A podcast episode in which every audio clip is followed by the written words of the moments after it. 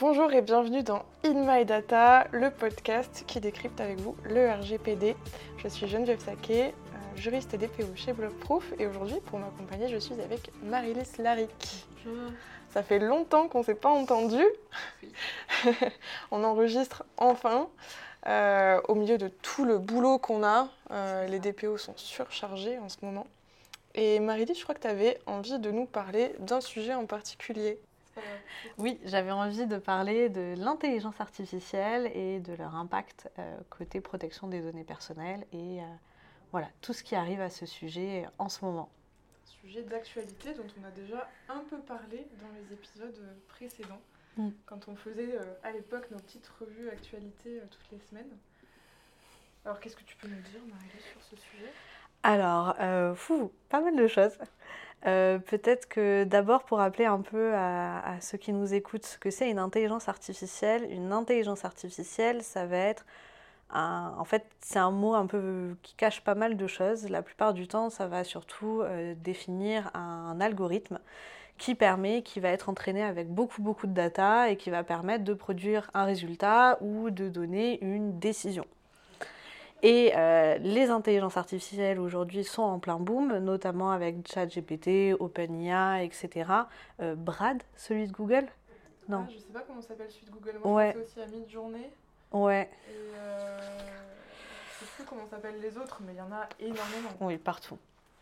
Ça nous envahit et euh, la question est de savoir bah, comment ça fonctionne et euh, quels sont les impacts pour nous? Aujourd'hui, comment ça fonctionne C'est assez simple, euh, enfin assez simple entre guillemets. En fait, ça a besoin d'être nourri de euh, millions, de milliards de données, d'informations pour pouvoir créer justement un algorithme et euh, ensuite euh, être enfin, fonctionner et donner une décision. Par exemple, quand on écrit à ChatGPT, on lui demande de nous écrire un courrier, il nous répond selon les instructions qu'on lui a envoyées. Euh, Mi-journée, tout ça, fait à peu près la même chose. Avec des images. Voilà, Ouais. on donne des instructions, il nous, crée, il nous donne un résultat. Ça, c'est une intelligence artificielle. Et du coup, dans toute euh, cette masse de données, évidemment, on retrouve euh, des données euh, à caractère personnel. Mais surtout, alors, s'il y avait que ça, si c'était juste des données à caractère personnel qui avaient été euh, collectées légalement, on n'aurait pas grand-chose à redire. Mm. Le problème, c'est que les intelligences artificielles, elles vont piocher un peu partout sur Internet. Et en fait, on n'a jamais consenti pour que nos données soient utilisées afin de nourrir l'intelligence artificielle. Mm. Donc on a eu déjà euh, pas mal de plaintes qui ont été déposées auprès de la CNIL. Il y avait eu un député qui avait déposé plainte parce qu'il avait remarqué qu'il y avait ces données euh, personnelles qui étaient utilisées par ChatGPT. Mm. Euh, mais là, on a une étape de plus. euh, c'est que on a un procès contre Microsoft et OpenAI en Californie. Euh, et donc ces deux entreprises euh, font face à, un- à une amende, de- ou en tout cas à des dommages et intérêts qui s'élèvent à 3 millions de dollars. 3 milliards, non? 3 milliards. C'est encore pire. Déjà, millions, c'était beaucoup, mais 3 milliards, ça. Oh, c'est encore plus. 3 milliards. Ouais. 3 milliards, en effet, c'est beaucoup et euh, surtout, ça s'explique parce que, euh, comme je vous le disais, il y a beaucoup de données et comme Geneviève le dit, c'est beaucoup de données personnelles qui sont utilisées sans que l'on en soit informé, sans notre accord aussi. Il y a plein de gens, par exemple, qui ont utilisé euh, typiquement ChatGPT en leur nourrissant d'emails, etc. et qui ont vu que leurs données étaient réutilisées derrière par euh, ChatGPT pour répondre à d'autres questions pour d'autres utilisateurs. Donc en fait, il y a une opacité très grande sur euh, où sont récupérées les données, comment elles sont récupérées, comment elles sont réutilisées. Et forcément, on a des mauvaises surprises. Donc en Californie, ils ont eu aussi des mauvaises surprises parce que ce ne sont pas seulement les données personnelles qui sont collectées, mais tout ce qui peut être mis à un moment donné en ligne. Donc ça va être aussi des œuvres d'art, ça va être aussi des articles, de la production intellectuelle, et donc forcément des choses qui sont protégées par droit d'auteur. Est-ce que tu as envie de rebondir là-dessus, Geneviève? Bah, sur le droit d'auteur, évidemment, on a aussi euh, deux écrivains qui attaquent euh, l'IA en justice. Donc, euh, en plus de- du côté données personnelles, on a la violation du droit de propriété intellectuelle. Et surtout, je voulais rebondir, revenir du coup sur les données personnelles. Ce qui est intéressant avec ce procès, c'est qu'on est outre-Atlantique, que aux États-Unis, bon, c'est pas un pays vraiment très protecteur au niveau données personnelles, sauf en Californie. La Californie qui a euh, introduit en 2020 le California Consumer Privacy Act, CCPA, et qui vise à renforcer la protection des données des consommateurs qui résident en Californie. Donc c'est dans ce cadre, c'est dans le cadre de ce texte-là qu'on a ce procès à 3 milliards de dollars en fait. Ah, c'est intéressant parce que c'est les résidents californiens et pas ceux de nationalité américaine qui résident. Ah oui.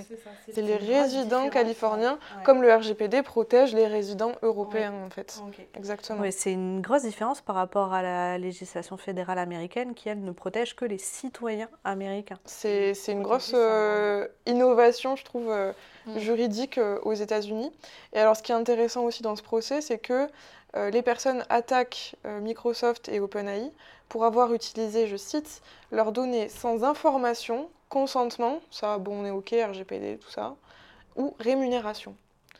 Ah. Et c'est là qu'il y a quelque chose qui peut-être vous fait tiquer par rapport au RGPD, c'est que on a cette grosse différence entre le RGPD et le CCPA c'est que le CCPA, il va surtout, il va pas redonner du pouvoir euh, aux personnes concernées sur leurs données personnelles, mais plutôt encadrer la vente des données par les entreprises mm. et garantir la transparence euh, sur mm. tout ça. Un sujet qui est très très débattu en Union européenne, euh, justement, pour plein d'enjeux éthiques, de l'idée de est-ce qu'on peut vendre nos données personnelles, est-ce que c'est quelque chose vraiment comme notre corps, comme voilà qu'on a le droit de vendre ou pas? Et euh, surtout, est-ce qu'on ne perd pas nos données personnelles une fois qu'on les a vendues? Est-ce qu'on ne perd pas la maîtrise? C'est ça. Mais du coup, c'est intéressant. Cette, euh, je ne savais pas qu'ils protégeaient à ce point. Et, l'aspect financier qui entre en jeu. Et, ouais. et c'est ça qui est important. Et à mon avis, c'est ça qui fait les 3 milliards de dollars. En fait. Mmh, c'est ça. Ah bah oui, parce que du coup, euh, rachat de données personnelles, ça coûte cher ça coûte très cher. Hein. On en avait déjà un peu parlé pour le marché noir. Euh. C'est vrai. Tu peux rappeler les chiffres si tu les as en tête? Alors, je me souviens plus, mais je crois que des téléphones portables, c'est quelques euros, des numéros de carte de crédit, c'est quelques euros, et des données plus rares, euh, comme un dossier médical ou un dossier euh, sur l'état de santé mentale d'une personne, ça va plutôt toucher de 300 euros à plus. Mm. Donc, ouais. En fait, c'est la rareté de la donnée qui fait sa valeur des numéros de téléphone portable. Aujourd'hui, il y en a tellement, c'est très facile à acquérir, donc ça n'a pas beaucoup de valeur. Enfin, un peu quand même. Et euh, voilà. Mais du coup, oui, 3 milliards, je comprends mieux le, montant, oui, en effet. C'est ça. Donc, euh, on verra ce que ça donne. Pour l'instant, le procès est en cours. Euh, et ça me donne envie de rebondir, du coup, sur cette fois des sanctions bien réelles qui, ont, sont, qui ont été abouties en Europe enfin en France plus particulièrement, puisque euh, depuis la dernière fois qu'on s'est parlé, euh, la CNIL a prononcé deux amendes euh, pour deux sociétés. Donc la première, c'est la société KGCOM, une amende de 150 000 euros. alors il me semble que c'était une société de voyance en ligne, voilà exactement. Société de voyance avec un chat en ligne ou par téléphone. Mm. Et donc, euh, la CNIL a procédé à trois missions de contrôle. Euh, il y avait du coup enregistrement systématique des appels téléphoniques, collecte de données de santé, informations relatives à l'orientation sexuelle, données bancaires, euh, tout ça sans consentement de la personne, mhm. évidemment. et également pas de notification de violation de données et manquement aux règles relatives aux cookies. Donc ça fait beaucoup. Moi, ce qui me choque surtout, c'est euh, les, le, traitement de données sensibles euh, sans demander le. Enfin, ça, ça, me choque, mais ça m'étonne pas mm. de la part d'une société euh, comme celle-là de voyance. Bon, voilà, on s'attend à tout, mais c'est ça fait quand même beaucoup. sachant qu'on en parle quand même mm. assez souvent des données sensibles quand il s'agit du RGPD. Enfin, nous, c'est notre quotidien aussi, donc c'est peut-être pour ça. C'est vrai, c'est vrai. peut-être que c'est parce qu'on est dedans. Mais ouais, là-dessus, je trouvais un truc très intéressant, c'est que quelque chose qu'on, enfin moi j'entends souvent de la part de mes clients et c'est peut-être ton cas Geneviève. Euh, en fait, la société de voyance a légitimé le fait qu'ils avaient des données de santé, euh, des données sensibles, euh, du fait que ah ben c'est on ne l'a pas demandé au client qui appelait pour les conseils voyance, c'est le client sans que nous on lui demande qui nous a donné ces informations directement. Mm. Et du coup, pour eux, c'était, bah, du coup, il a donné son consentement puisqu'il nous a donné les informations directement, on n'a pas eu besoin de lui réclamer. Et la CNIL a répondu là-dessus en disant que non, c'est pas un consentement euh, réel et que euh, si la personne vous transmet trop d'informations dont vous n'avez pas besoin, euh, c'est à vous de ne pas de refuser de collecter les informations et de demander à la personne de ne pas vous transmettre ces informations.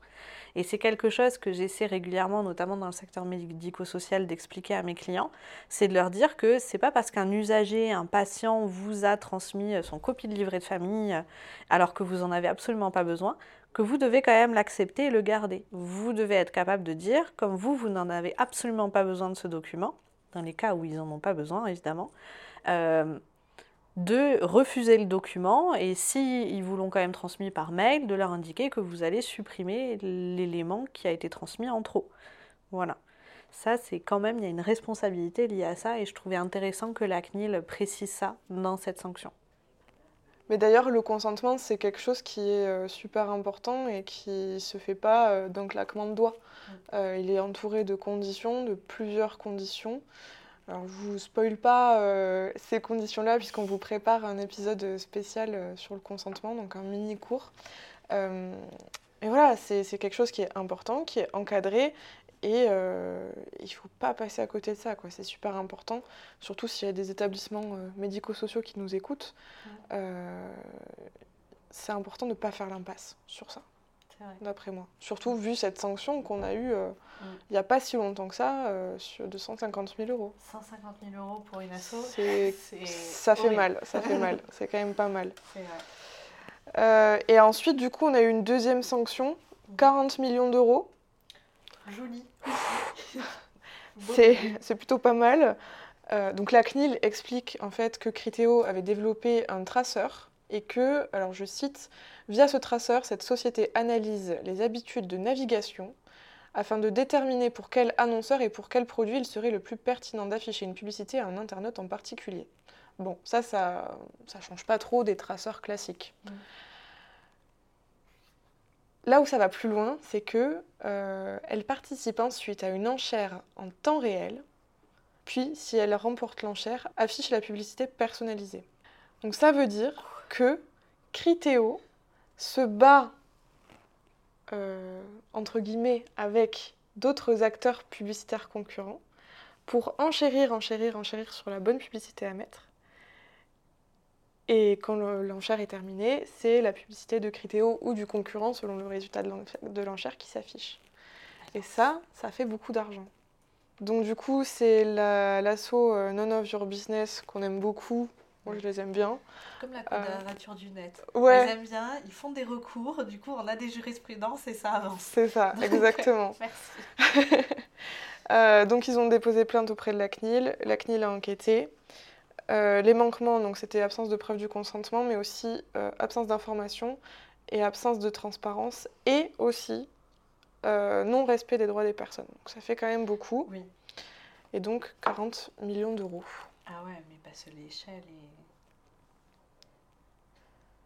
Enfin, c'est pas une petite entreprise de voyance. C'est pas, voilà, exactement. On est sur deux montants qui sont très éloignés, mais c'est aussi, on rappelle, les sanctions, elles sont euh, calculées sur le chiffre d'affaires annuel euh, mm. mondial.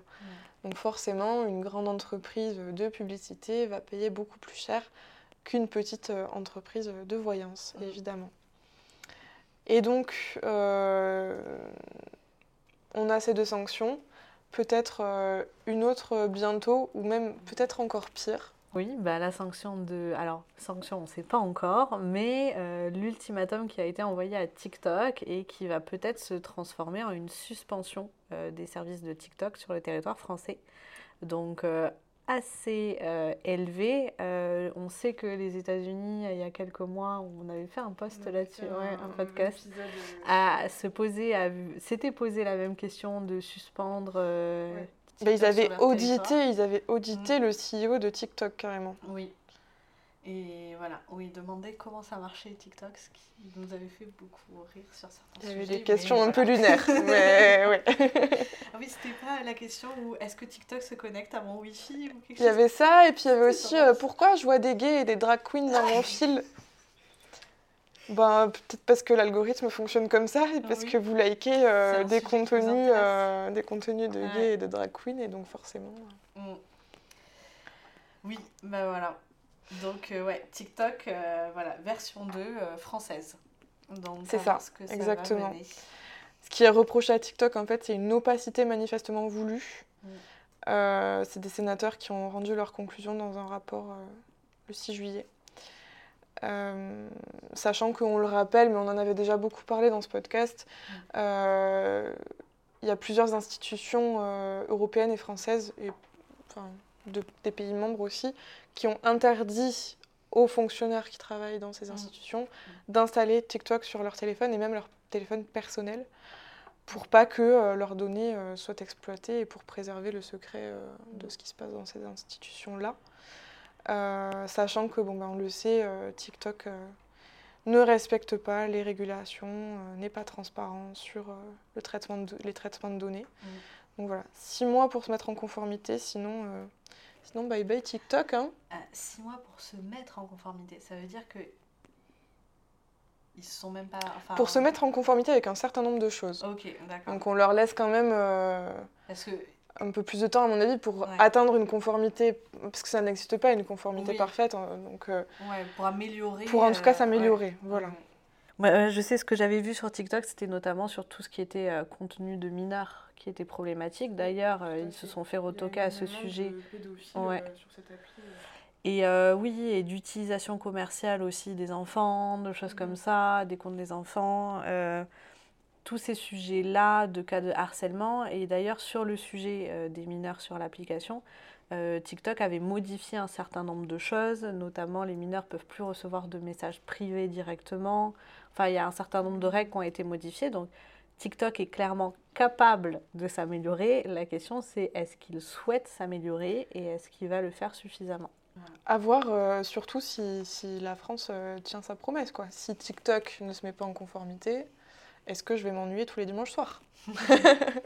Alors moi, ça va, j'y suis pas Mais c'est vrai que c'est un sujet important. On verra. Euh, ouais, il n'y a pas un TikTok français bah, Il y, y, a les réels sur Instagram, mais... Ouais, ouais, mais Meta, il collecte aussi pas mal de choses, donc je sais pas qui est le mieux. Si euh, parmi nos auditeurs, on en a qui veulent lancer une start-up avec un réseau social purement français qui ressemble à TikTok, mm. on attend. en tout cas, euh, voilà, pour les dimanches soirs. En tout cas, on attend euh, bah, dans six mois, voir si TikTok fait l'effort de s'améliorer ou si... la France met en place une sanction réelle. Mm. Pas juste une mise en demeure ou un avis. C'est ça. Comme on aime bien faire. On vous tiendra au courant euh, dans six mois.